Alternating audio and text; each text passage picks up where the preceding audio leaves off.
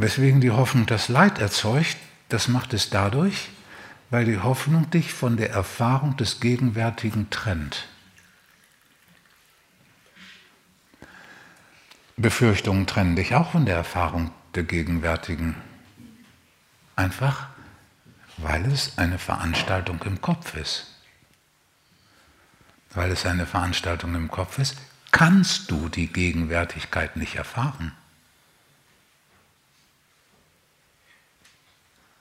Nun ist es mit der Hoffnung noch schlimmer, weil die sagt dir, ja, die Gegenwärtigkeit ist ja auch nicht gut genug, das lohnt sich gar nicht, sich mit der zu befassen. Schaue lieber auf das demnächst. Ne, dadurch wird es noch verstärkt, dass du dich von der Gegenwärtigkeit abwendest. Aber die Gegenwärtigkeit, die hängt von nichts ab, sondern ausschließlich davon, ob du bereit und in der Lage bist, dich ganz auf diese Gegenwärtigkeit einzulassen. Deswegen ist die Hoffnung die Ursache des Leids. Aber Pläne für zeitliche Abläufe zu glauben, ja, demnächst wird der Flughafen fertig und dann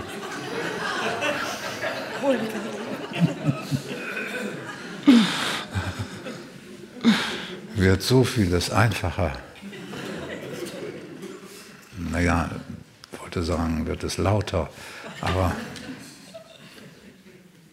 nicht, dass man da die Hoffnung nicht aufgibt.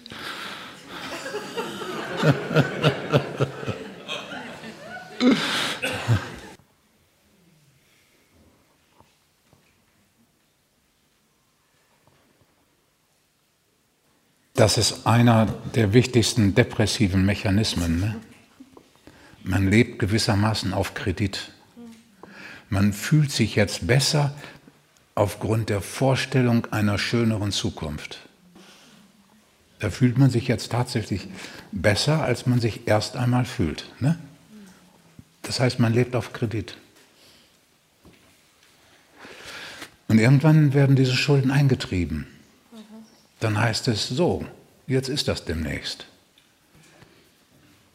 Und dann gibt es den depressiven Einbruch. Das ist das Rückzahlen der Schulden, weil du so lange auf Kredit gelebt hast. So, also das ist ein sehr unglückliches Vorgehen. Es ist der Versuch, sich mit dem Gegenwärtigen jetzt bezogen auf die materielle Welt, sich mit dem Gegenwärtigen nicht konfrontieren und befassen zu müssen. Aber das Befassen mit der gegenwärtigen materiellen Ebene ist nur der Einstieg in den gegenwärtigen Augenblick und in der Tiefe dieses gegenwärtigen Augenblicks ist die reine Erfüllung und Glückseligkeit. Sodass das sich konfrontieren und anerkennen dieser gegenwärtigen Materialität nur der Eintrittspreis ist.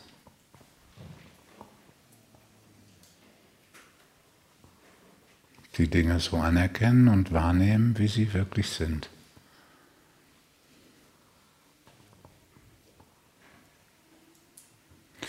Wenn du das tust, dann findest du überhaupt erst die innere Ruhe, die die Voraussetzung dafür ist, dass du dich auf diesen gegenwärtigen Augenblick so einlassen kannst, dass du hineinsingst.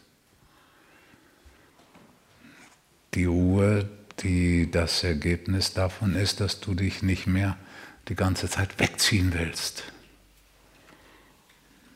Demnächst, wenn ich das alles gemacht habe, wenn das alles ist, wenn das alles ist, wenn ich erstmal groß geworden bin,